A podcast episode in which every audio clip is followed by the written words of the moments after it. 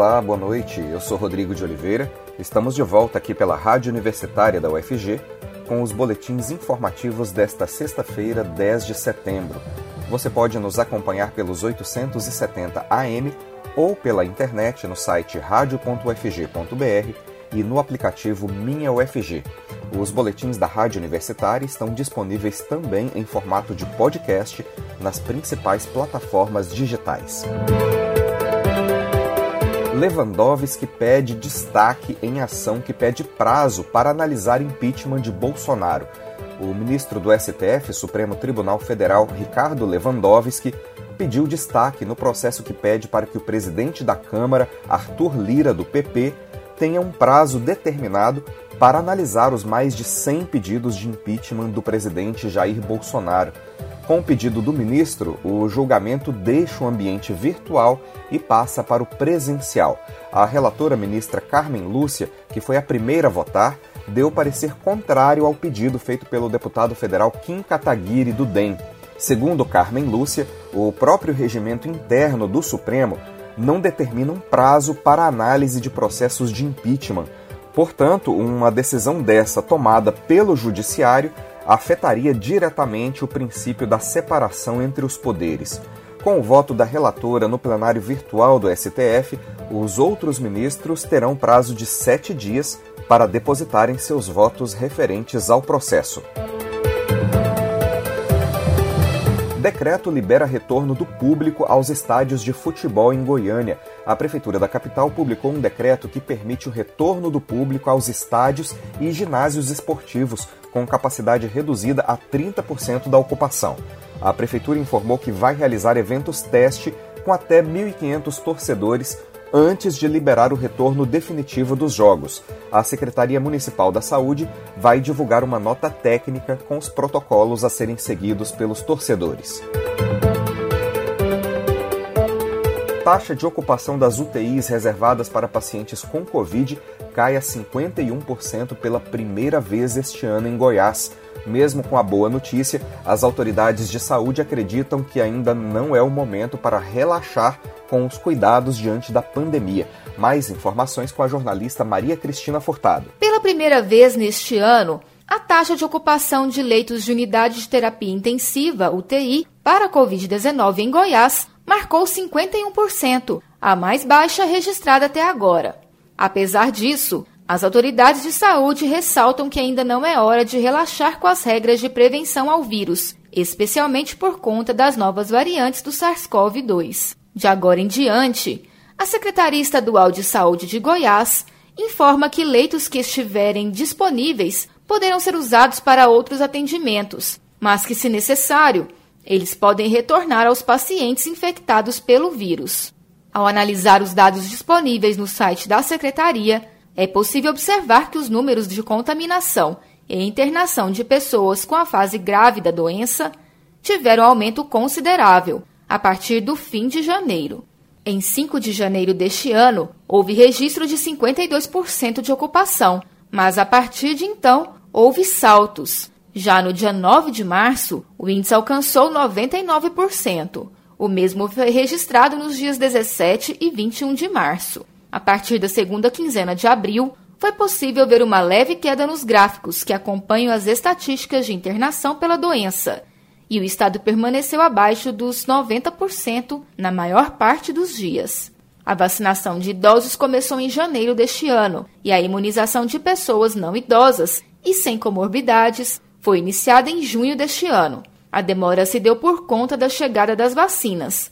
De lá para cá, todas as faixas etárias começaram a receber as doses e o serviço já atende todos os adultos acima de 18 anos. De acordo com a secretaria, já foram aplicadas mais de 4 milhões de doses. Em relação à segunda dose, foram vacinadas mais de 2 milhões de pessoas. Desde o início da pandemia, 830.823 casos de Covid-19 foram registrados em Goiás, com 798.313 pessoas recuperadas e outras 22.793 perderam a vida para a doença. A marca de 51% não causa tranquilidade nas autoridades de saúde do Estado. A superintendente de Vigilância em Saúde, Flúvia Amorim, entende que a redução se deve ao avanço da vacinação. Ela explica que, pelo que conhece da pandemia, desde o ano passado, sabe que é possível ter novo aumento. Para ela, existem diversos fatores que interferem tanto para a redução quanto para o crescimento. Para a redução, a vacina tem papel fundamental, pois é possível ver que as faixas etárias com as duas doses de imunização passarão a ter redução de infectados e de casos graves. Não há previsão de fechamento dos leitos de UTI criados para atendimento de pacientes com Covid-19 em Goiás. Flúvia Morim detalha que, caso necessário, eles poderão ser direcionados para o atendimento de pacientes com outras enfermidades ou para quem precise passar por cirurgias eletivas. E Goiânia realiza neste sábado o terceiro dia de vacinação contra a Covid sem agendamento em 23 pontos da capital. Do total, são 18 locais para aplicação da primeira dose e 5 para pessoas que precisam tomar a segunda dose e completar o esquema vacinal. A vacinação contra a Covid em Goiânia é voltada para pessoas com idade acima de 18 anos e neste sábado não será necessário agendar. A Secretaria Municipal da Saúde resolveu fazer esse dia sem agendamento para contemplar as pessoas que não têm carro para se imunizarem no drive e não conseguiram agendar a vacinação nos postos reservados para pedestres. A lista com todos os 23 pontos de vacinação está no site da Prefeitura pesquisadores da Faculdade de Enfermagem da UFG investigam a duração da infecção pelo novo coronavírus e o tempo de permanência dos anticorpos nos humanos. Os cientistas da UFG acompanham o comportamento do novo coronavírus em 140 profissionais da saúde e da área de segurança que testaram positivo para o coronavírus em 2020. A professora Sheila Araújo Teles, que coordena o projeto, conversou com o jornalista Delfino Neto sobre o estudo. Vamos ouvir. Pesquisa investiga tempo de duração do vírus e anticorpos no corpo humano. Um estudo da Faculdade de Enfermagem da UFG integra programa da CAPES de combate a epidemias. Qual o período de persistência do vírus da Covid-19 em nosso organismo?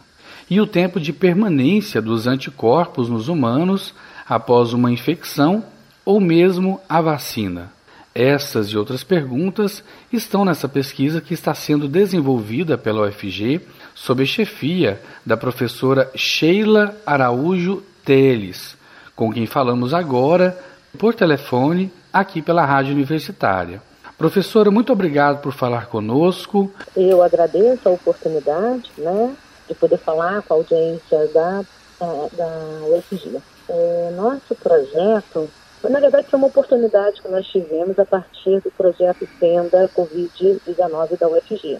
Na, a Tenda Covid atendeu é, profissionais de saúde e profissionais de segurança e testou esses profissionais. Então, nós aproveitamos essa oportunidade e recrutamos, entramos em contato, né, convidamos as pessoas que foram positivas na RT-PCR para RNA para COV2, para que elas, elas é, teriam interesse em manter, né, participar do estudo.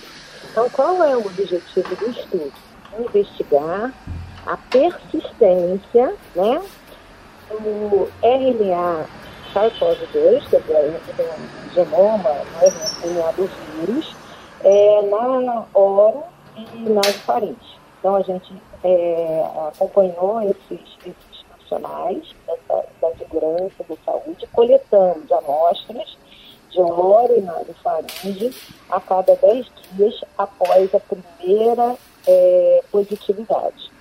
E junto com o, a, o pessoal do LACES, é, foi feita a carga viral. Né? Então foi feita a carga viral e nós é, seguimos essas pessoas ao longo, é, nós vamos seguir essas pessoas ao longo de 24 meses.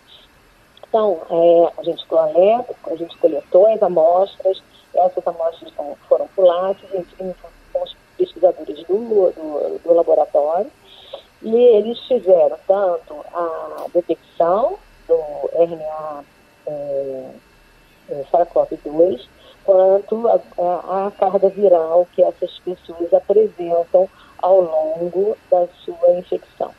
Em paralelo a isso, nós detectamos também a cada 10 dias, nós testamos essas, pessoas da detecção qualitativa de anticorpos anti-SARS-CoV-2. Então, essa, tanto GM quanto GG. Então, é, a, nossa, a nossa proposta é avaliar né, a persistência da carga viral dessas pessoas infectadas e o surgimento. Quando que começa a surgir, é, a gente consegue detectar né, com kits comerciais a presença de anticorpos anti-SARS-CoV-2. Então, nós fizemos a, a, a avaliação é, da, da fração IgM e fizemos da IgG e estamos seguindo essas pessoas ao longo de 24 meses. Então, a gente inicialmente coletou a cada 10 dias, a partir do momento em que as amostras é, negativaram, a gente continuou coletando agora só para avaliar a detecção do, é, de anticorpos, é, IgG. Né? Então, estamos fazendo isso, estamos acompanhando. E agora nós já estamos avaliando a cada três meses.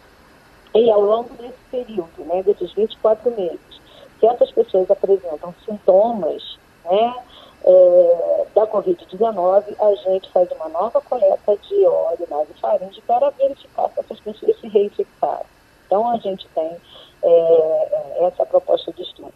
Em paralelo a isso, é, como surgiu a vacina agora, em janeiro, desses profissionais foram vacinados, nós estamos também avaliando né, se essas pessoas é, é, vacinadas, como nós estamos acompanhando, se elas se reinfectam. Então, essa é a proposta do nosso Professora, a pesquisa está em andamento, claro, uhum. mas há algum dado preliminar é, há um número de pessoas, por exemplo, que tenham tido uma reinfecção.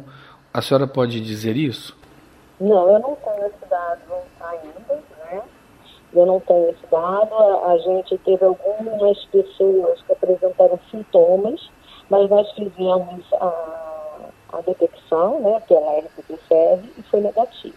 Né? Então, assim, nós estamos a, acompanhando. Como é, é, muitas dessas pessoas foram vacinadas em janeiro, né? Então, a gente acredita que essas pessoas estejam é, protegidas. Vamos agora observar com essas novas variantes que estão surgindo, se algumas dessas pessoas da nossa coorte é, tem, se expõem. Né? Então, essa é, a nossa, essa é a nossa proposta. A pesquisa vai até quando? São 24 meses a partir da primeira detecção. Então, nós coletamos amostras de pessoas positivas de julho, final mais ou menos de julho, até outubro, né, que foi quando a tenda Covid finalizou suas atividades lá no centro de aulas dele, né, onde a gente trabalhava naquela, naquele local que foi construído, é, elaborado pela UFG junto com a equipe da enfermagem, de biossegurança, toda uma estrutura de biossegurança para a coleta dessas amostras. E para fins do projeto Covid-19, que acabou sendo utilizado também para outros projetos da Covid. Então, nós é, coletamos amostras dessas pessoas que foram positivas a partir de julho de, de 2020, até o final da, da, da, da, do projeto Tenda lá no PAT, né, lá no centro de obras dele. Então, nós começamos, quer dizer, o último grupo foi em outubro, então nós vamos terminar em outubro de 22. Professor, é de conhecimento geral, publicado aí nos meios de comunicação sérios, que há possibilidade de reinfecção e também mesmo pessoas vacinadas podem contrair a Covid-19 mas no geral, em grande parte, com sintomas bem leves, mas podem transmitir para outras pessoas não vacinadas. Daí a necessidade da manutenção dos cuidados preventivos. Diante desse quadro, qual a avaliação que a senhora coloca? É, e uma outra informação mais recente foi sobre uma dose de reforço, que já foi inclusive é, instruído pelo Ministério da Saúde e já está sendo posto em prática em várias cidades e aqui no estado de Goiás também, uma dose de reforço para idosos acima de 70 anos. Como a senhora vê essa situação? Não, eu acho que assim como é, nós instituímos, outros países também estão instituindo, né? Existe é, essa possibilidade da queda de, dos, é, dos anticorpos, mas isso não quer dizer que se a pessoa infectar infectada, ela vai desenvolver a forma grave da doença. Ah, o objetivo da vacina é esse. Agora, nós temos a questão da pessoa se infectar e ela poder reproduzir, digamos assim, né? Infectar outras pessoas. Então, é, e a gente tem observado alguns casos, são casos é, poucos, embora a gente ouça, né, são poucos casos de pessoas vacinadas que é, acabaram é, se hospitalizando, sendo hospitalizados, perdão, e, e foram a óbito. Mas isso são casos, é, são poucos os casos, né? Então eu acho assim que a vacina, é, a, a terceira dose da vacina, é, eu acho extremamente recomendável, né? Agora começando com as pessoas acima de 70 anos e imunossuprimidas. E ir gradativamente alcançando outros grupos, mas prioritariamente esse grupo, que é o grupo que nós estamos observando agora, é, casos de internação justamente de pessoas idosas.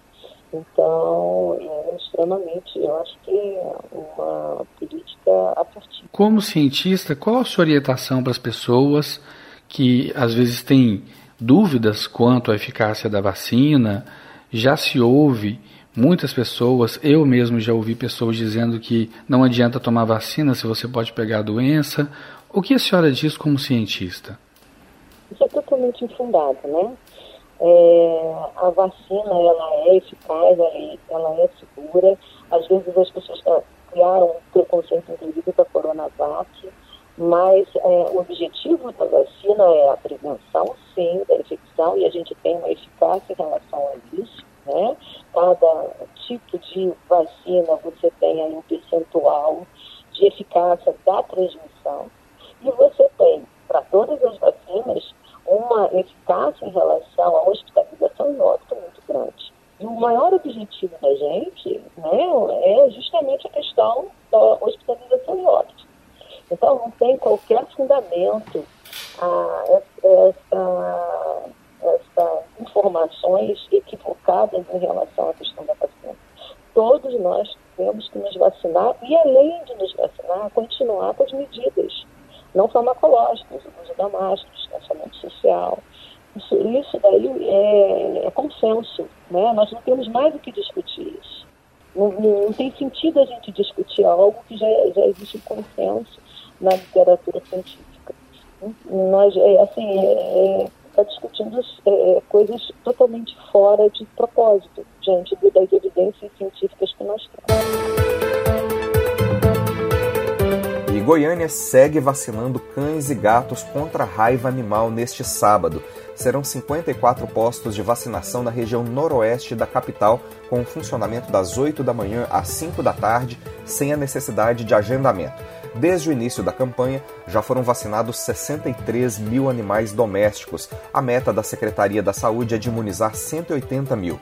A campanha é direcionada a cães e gatos a partir de 3 meses de idade e é ideal para proteger contra a raiva animal e, consequentemente, a raiva humana. Caso não exista a possibilidade de levar o animal a algum posto para receber a vacina, o dono pode entrar em contato com o centro de zoonoses para agendar uma visita à residência pelo telefone 3524 3131. 3524 3131. Mais detalhes sobre a vacinação no site da Prefeitura. Curso de musicoterapia da UFG está completando 22 anos. Entre as atividades em comemoração à data está o pré-lançamento do livro Encontros em Musicoterapia temas em ensino, pesquisa e extensão. O evento será na próxima segunda-feira, dia 13, às 2 da tarde, pelo canal oficial da UFG no YouTube. A professora Cláudia Zanini, que é uma das organizadoras da obra e é a primeira docente concursada da graduação em musicoterapia da UFG, conversou com a jornalista Silvânia Lima. Vamos ouvir. Terapia integrativa de saúde pela música. Essa é uma área que conquistou reconhecimento e que vem crescendo significativamente em Goiás, através de atividades de pesquisa e extensão que comprovam a sua importância como método complementar em tratamentos. Na UFG, a área se consolida com um curso de graduação e uma diversidade de produção acadêmica a partir de experiências práticas. O curso de musicoterapia completa 22 anos e um grupo de professores criou uma publicação que reúne importantes feitos acadêmicos. A professora e pesquisadora em musicoterapia da UFG e uma das organizadoras do livro, intitulado Encontros em Musicoterapia, Temas em Ensino, Pesquisa e Extensão, Cláudia Zanini, conversa agora conosco sobre o livro e sobre os avanços da área. Olá, professora Cláudia, muito obrigada por falar à Rádio Universitária mais uma vez. Olá, agradeço pela oportunidade de falar do nosso livro. É, é um livro que surgiu, então, é, numa das nossas reuniões diárias da, da musicoterapia, né, dos docentes da área, e a coordenadora, a professora Fernanda, é, sugeriu e nós abraçamos a ideia né, enquanto grupo e é muito bom né, ter essa oportunidade de divulgar né, a nossa um pouco da nossa produção né, acadêmica. Professora, é, que motivos levaram à criação dessa publicação, né, uma publicação sobre a musicoterapia, e, e o que que esse livro traz, né? Quais são os temas abordados nele? no início, na nossa reunião, né, nós começamos a pensar em, em, divulgar mais os temas que tinham sido trabalhados é, em trabalhos de conclusão de curso. Né. No entanto, como nós temos também outras ações de, de extensão que são importantes, é, é, e outras, outras atividades, né, outras produções, é, é surgiu então essa ideia de entrar é, temas variados, né? E, inclusive é, colocamos como primeiro capítulo é um capítulo mais histórico que a gente fala da formação do musicoterapeuta e da musicoterapia aqui em Goiás, né? Foi escrito por todas as, as docentes. É, e do, no decorrer dos capítulos, vocês vão, vão ver temas relacionados a, a musicoterapia em diversos âmbitos, né? é, em diversos campos de atuação. Então, a gente tem trabalhos envolvendo é, musicoterapia e família, musicoterapia e contexto organizacional, musicoterapia hospitalar, hospitalar é, ambulatorial, é, é, ou hospitalar é, pensando no, em, em, âmbito de internação mesmo. É, também temos trabalhos voltados para a comunidade, né? a musicoterapia também é abordada na área neurológica, então são temas variados né? que dão é, uma visão da amplitude né? de, de temas que são trabalhados na nossa graduação. Nessas mais de duas décadas né, de é, do curso de musicoterapia da UFG, que não fica só em nível de graduação, né, um curso também que realiza muita pesquisa, muita extensão. A senhora poderia dizer que essa é uma área que vem se consolidando, que já se consolidou e que reúne importantes avanços, tornando Goiás como referência? Sim, eu posso dizer que nesses 22 anos de curso, né, a musicoterapia reúne avanços é, dentro da UFG, mas com certeza ela reúne avanços na nossa comunidade, é, em Goiânia, em Goiás, nos estados brasileiros, né, é, na América Latina e no mundo. Né, a musicoterapia tem expandido muito seus campos de atuação, né, então a gente pode, pode é, afirmar né, que nós temos egressos da nossa universidade, trabalhando nas mais, mais diversas áreas de atuação do, do musicoterapeuta, como educação especial, a área social, comunitária, reabilitação, a estimulação essencial, o ensino, né, a, a, a parte também organizacional, a gerontologia, né, o trabalho com idoso,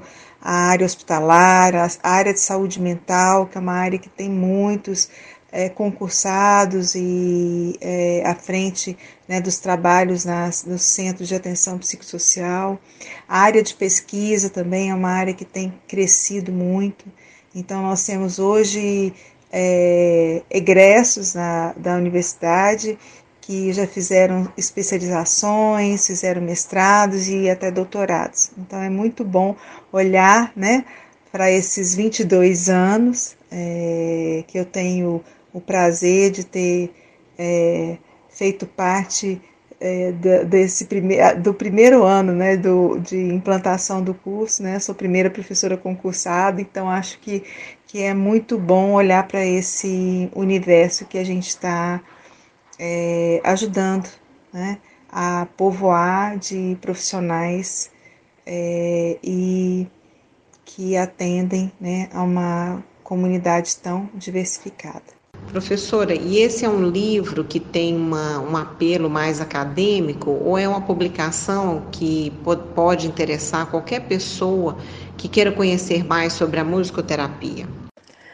Bom, o livro é, é uma publicação que teve origem na universidade. Então, é, são trabalhos é, que, que envolvem o ensino, pesquisa e a extensão que é feita no âmbito da universidade. No entanto, a comunidade, de uma maneira geral, pode usufruir né, desse conteúdo, porque, a, a, acima de tudo, é, se terá o contato com a, o, o efeito que a música pode produzir no âmbito terapêutico, é, em diversas situações é, clínicas é, ou comunitárias. É, e é um, uma publicação que pode gerar o um interesse é, para implantação de novos serviços, é, para implantação de, de novas instituições. Né? E, então a gente espera atingir muito mais é, público do que o público diretamente ligado à universidade. Professora, e esse foi um livro construído, né, num período de pandemia como esse que nós vivemos, né? Conta pra gente como é que foi o desafio dessa publicação, de fazer essa publicação. Realmente é, foi um desafio, mas foi um desafio como todos nós docentes tivemos que aceitar e enfrentar né, nesse período de pandemia onde nós tivemos que estabelecer né, as fronteiras para o nosso trabalho é, por meio da, da internet, do, das nossas é, formas de acesso né, ao nosso aluno. Né? E a, o livro é, vai, vem traduzir também né, um, um desses, desses esforços que foi a gente se encontrar, a gente fazer reuniões acadêmicas, fazer construções via Google Docs, né, fazer documentos, é, compartilhar documentos, entrar em contatos virtualmente e realmente funcionou.